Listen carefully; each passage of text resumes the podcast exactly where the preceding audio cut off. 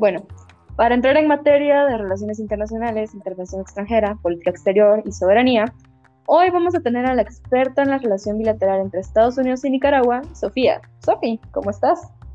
Hola Dulce, qué gusto volver a oírte. Estoy súper bien, emocionada de platicar del tema y del análisis que hicimos sobre el discurso de Ortega en materia de soberanía. Quiero empezar mencionando a Augusto Sandino, nicaragüense, opositor de la intervención estadounidense. En 1926 hubo intervención estadounidense en Nicaragua, en teoría, para resolver disputas entre liberales y conservadores. Sandino desde siempre apoyó a los liberales y se dice que logró retirar a las tropas estadounidenses a finales del 32, por ahí. Pero como nada es eterno, en el 34 la Guardia Nacional, que estaba a cargo de Anastasio Somoza, lo asesinó con el apoyo de, adivina quién. Estados Unidos, de seguro. Estados Unidos, exacto. Entonces, a partir de 1936 empezó la dictadura del primer Somoza. Ellos fueron tres los que llegaron al poder, ¿verdad? Tres Somozas. Sí, sí, sí pero la primera dictadura en especial se caracterizó por ser la tiránica, por promover delitos y por violar los derechos humanos del pueblo. Los tres Somozas se enfrentaron a obreros, estudiantes y campesinos, todos cansados de la represión, pero los civiles no lograron mucho contra las fuerzas militares y policiales que controlaba Somoza. A los años llegó su hijo Luis Somoza, pero falleció a los pocos años de un paro cardíaco y le siguió Anastasio Somoza de baile, quien lideró hasta los 70 y siguió con el patrón de sus antecesores. Según el Instituto sobre la Paz de Oso, inclusive, no sé si sabías, pero hubo entre 10.000 y 35.000 muertes por causa del conflicto armado contra los Somoza, la mayoría de ellos civiles. No voy a profundizar en otros conflictos por tiempo. Imagino que son muchos más. Sí, cabal. Pero básicamente en ese contexto clave eh, es lo que hay que entender en parte el argumento de soberanía que usa hoy por hoy Ortega.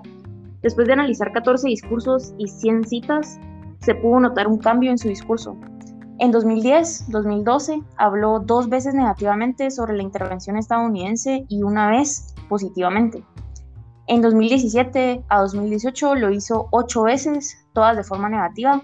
En 2019 fueron dos negativas y una positiva. En 2020-21 habló 11 veces de forma negativa sobre la intervención de Estados Unidos. Del asesinato de Sandino debido a la intervención estadounidense habló 6 veces, siempre de forma negativa. Con esto, porque no te quiero confundir con tanto número, podemos ver que antes casi no hablaba del tema, casi no hablaba de la intervención. Pero desde el 2010 y las sanciones económicas que Estados Unidos ha ido poniendo a Nicaragua, su discurso se ha basado cada vez más en temas de soberanía, usando frases como esta, mira, léetela, el imperio yanqui es un hijo del demonio de las cavernas de la maldad, se ensaña en los pueblos del mundo, pero el imperio de sus voceros se adapta hablando en nombre de la democracia.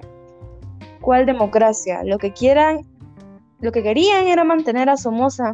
Entonces, ¿cómo llegamos nosotros? Y dijo, aquí vamos a hacer lo que mandan los nicaragüenses, lo que decíamos nicaragüenses. Entonces no les gustó se sentían mejor que el régimen de Somoza, que para ellos era un régimen democrático. Dicha en 2021. ¡Wow! Es una gran frase. El análisis previo concuerda con lo expuesto por Sorensen, en donde nos dice que los tres poderes de un Estado, es decir, político, militar, normativo ideológico y el económico, influyen notablemente en la conformación estructural interna del mismo, determinando su interpretación de soberanía y de Estado, autoconstruyéndose como moderno, poscolonial o posmoderno.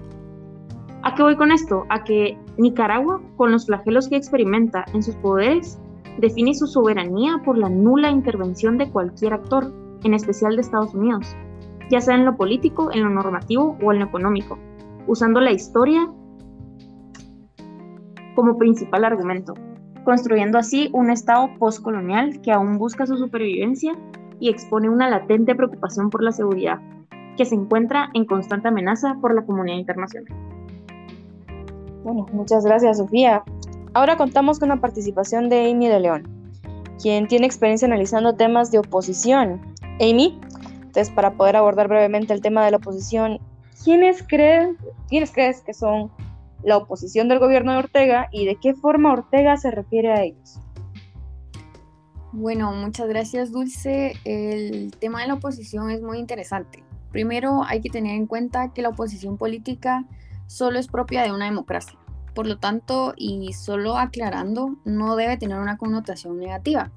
Es más, la oposición representa el derecho individual y político de tener derecho a decidir sobre los asuntos políticos. Habiendo dicho eso, em, voy a hablar un poco de las referencias que hace Ortega sobre la oposición y que, y que cada quien saque sus conclusiones. Pues al hablar de la oposición, Ortega usa términos como ellos, empresarios, los homocistas, los yanquis, el imperio, golpistas y mi favorito de todos, los vendepatrias. Sí, qué buen término.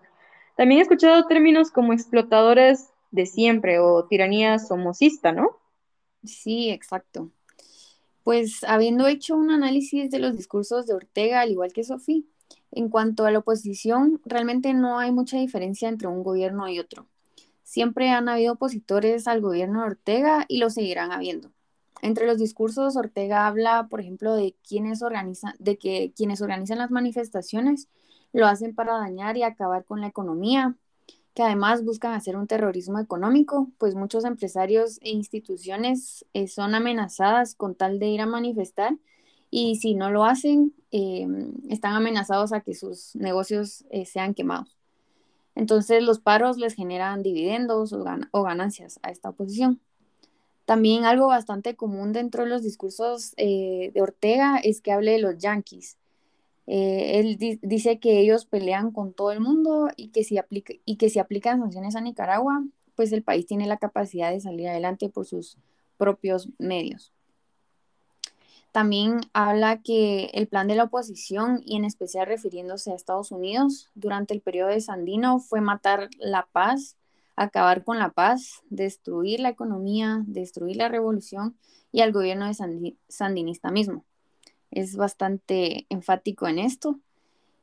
Em, y que para ello eh, dice que también la oposición ha realizado ataques armados contra instituciones del Estado, contra el Frente Sandinista de la Liberación Nacional, incendios de locales, instituciones, saqueos de empresas, supermercados, y todo esto con el plan de crear caos.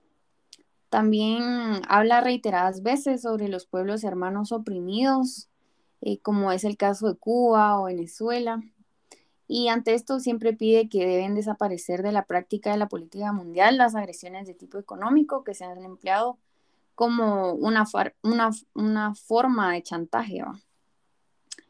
Y también al respecto, algo interesante fue que en un discurso de 2019 mencionó que no se puede detener la inmigración hacia los Estados Unidos, así como a los primeros pobladores de los Estados Unidos nadie los pudo detener para que llegaran desde Inglaterra para apoderarse de las tierras que no les pertenecían. Entonces reitera que cerrar las fronteras es una forma de agresión. Y pues respecto a las elecciones de 2021 que están próximas, Ortega dijo que hará reformas electorales y y ajustes necesarios dentro del marco de la ley y la constitución para que quienes se oponen a su gobierno no se vayan a quejar. Literalmente esa es su palabra. Pero sí, eh, Wow, es bastante información, la verdad. Amy, ¿y crees que la oposición afecta a la soberanía de Nicaragua? Pues la oposición en general no considero que afecte. Al contrario, puede ayudar a fortalecer al país mismo, pues al final sirve como un contrapeso del poder del gobierno. Sin embargo, sí hay que tener cuidado de aquellas oposiciones que solo buscan crear caos y daños en el país, pues este tipo de oposición creo que sí puede llegar a afectar de cierta forma.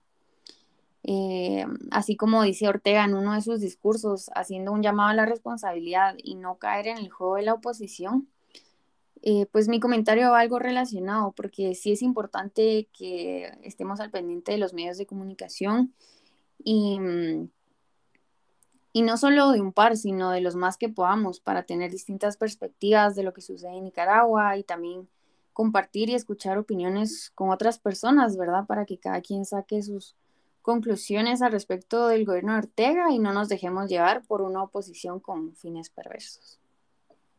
Eso tiene todo el sentido con lo que decía Sorensen, fíjate, Amy. que al final, eh, en base a los poderes de cada estado, el mismo estado va construyendo su definición de soberanía. Y así como tú decís, Ortega se ha encargado de, de construir la suya propia y de tal vez ver a la intervención de Estados Unidos como el enemigo o como daños a la seguridad. Y en este caso, pues de ver a la oposición de igual eh, para nosotras que lo estamos analizando desde afuera, no sea el caso, ¿verdad? Pero qué interesante, Dulce, mil gracias por, por invitarnos hoy.